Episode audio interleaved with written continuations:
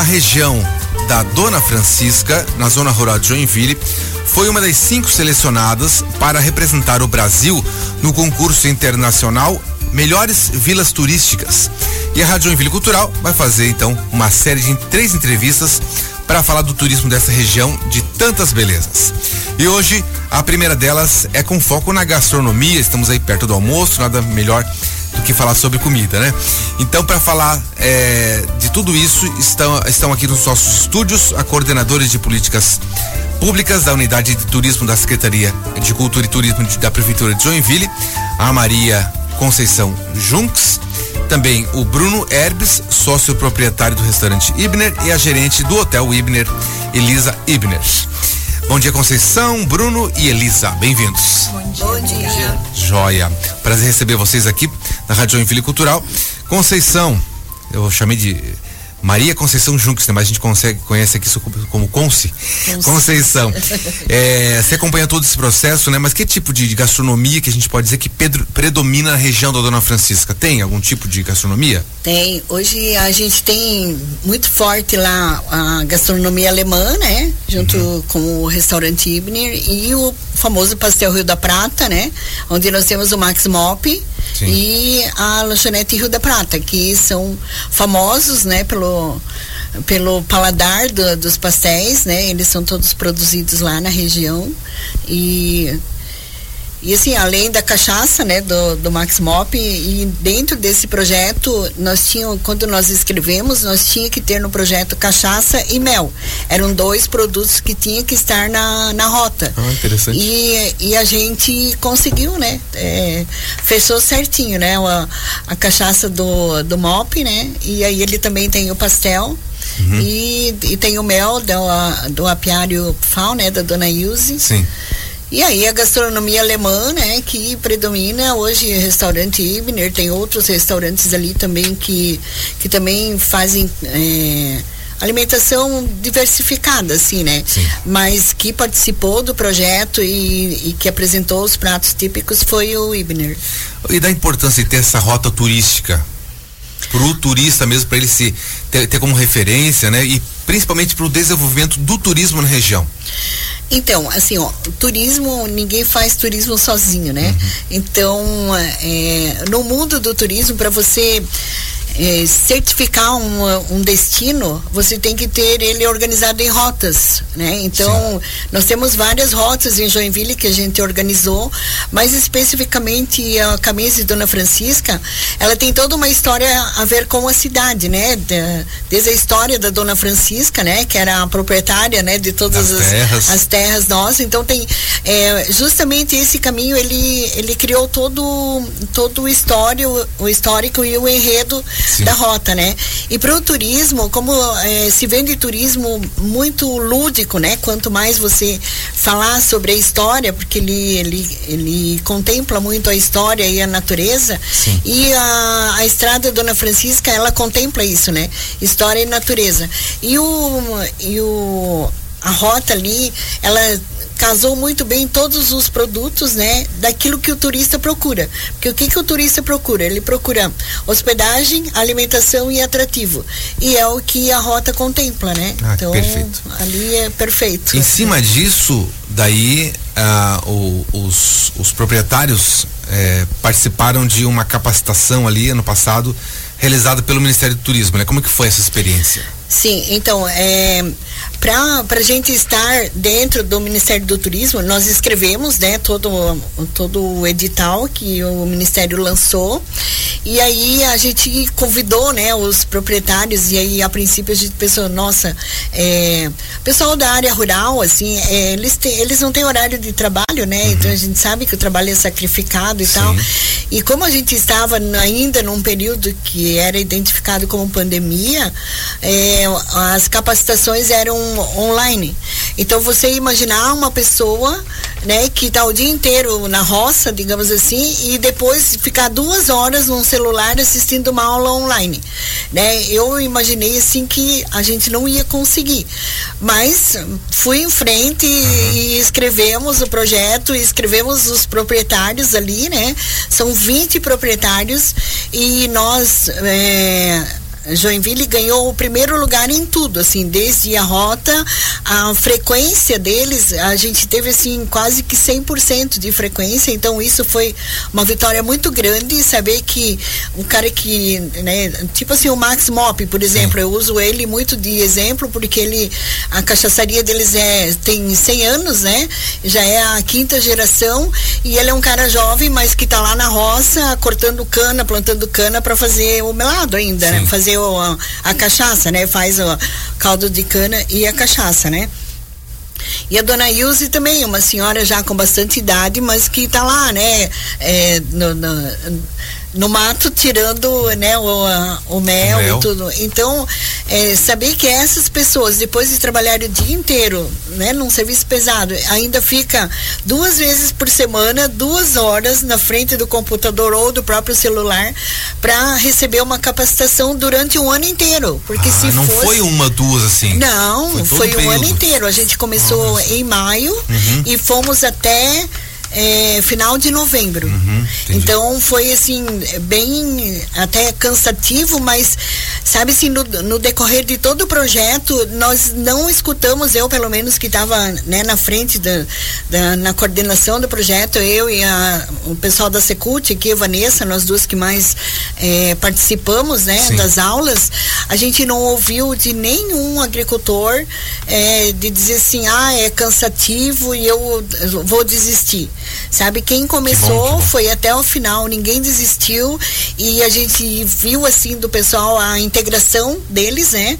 É, de todo mundo ajudar. A Elisa foi uma que sempre puxou junto com a gente, uhum. né? E sempre incentiva todo mundo. Então, isso foi muito gratificante, né? Uhum. Tanto para eles como para nós, como Secult e assim para Joinville, né? Porque se criou um produto que tem a chancela do Ministério do Turismo. Que bom. Então, são poucas né, as rotas que existem no Brasil que tem essa chancela. Né? Então hoje nós temos somente seis rotas com essa com essa chancela uhum. é, desse projeto. Perfeito. Uhum. Dentro dessas treina, desses treinamentos todos, para entrar na rota, eu sei que, por exemplo, cada, cada local tinha que desenvolver alguma novidade, Sim. alguma coisa nova. Eu vou perguntar para o Bruno primeiro aqui, o Bruno que é do restaurante Ibner, o Bruno Herbs. É, a partir da capacitação, da capacitação, o restaurante trouxe alguma novidade? Explica pra gente. Claro, claro. A gente, é, com essa capacitação, né? Uhum. Além de melhorias no atendimento, melhoria para os nossos colaboradores lá, para a gente implantar e, e, e, melhorar a experiência do cliente, eles pediram que tivesse uma experiência única, né? Uma experiência que fosse de cada. É, própria de cada estabelecimento, né?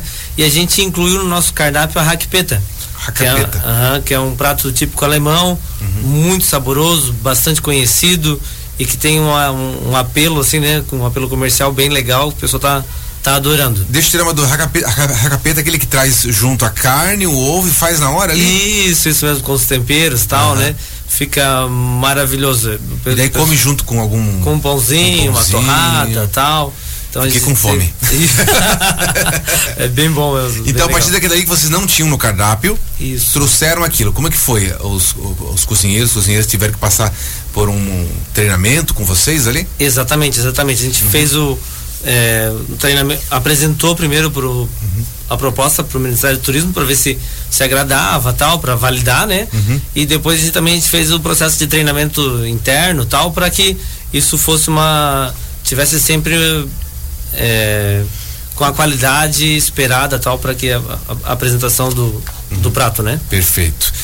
E daí é, o, o, povo sentou no restaurante e comeu, pessoal, não vou sair daqui hoje, vou ter que ficar aqui, vou ficar no hotel. Isso aí. e aí, é, a é, e a Elisa Ibner do hotel, é, como é que foi? A partir então, o hotel também teve que, que implantar uma novidade, né? Sim, cada, cada é, cada propriedade tinha uhum. que o que a gente chamava de experiência memorável. Sim. Né? E como é que foi com o hotel? Então a gente desenvolveu um painel de resgate histórico.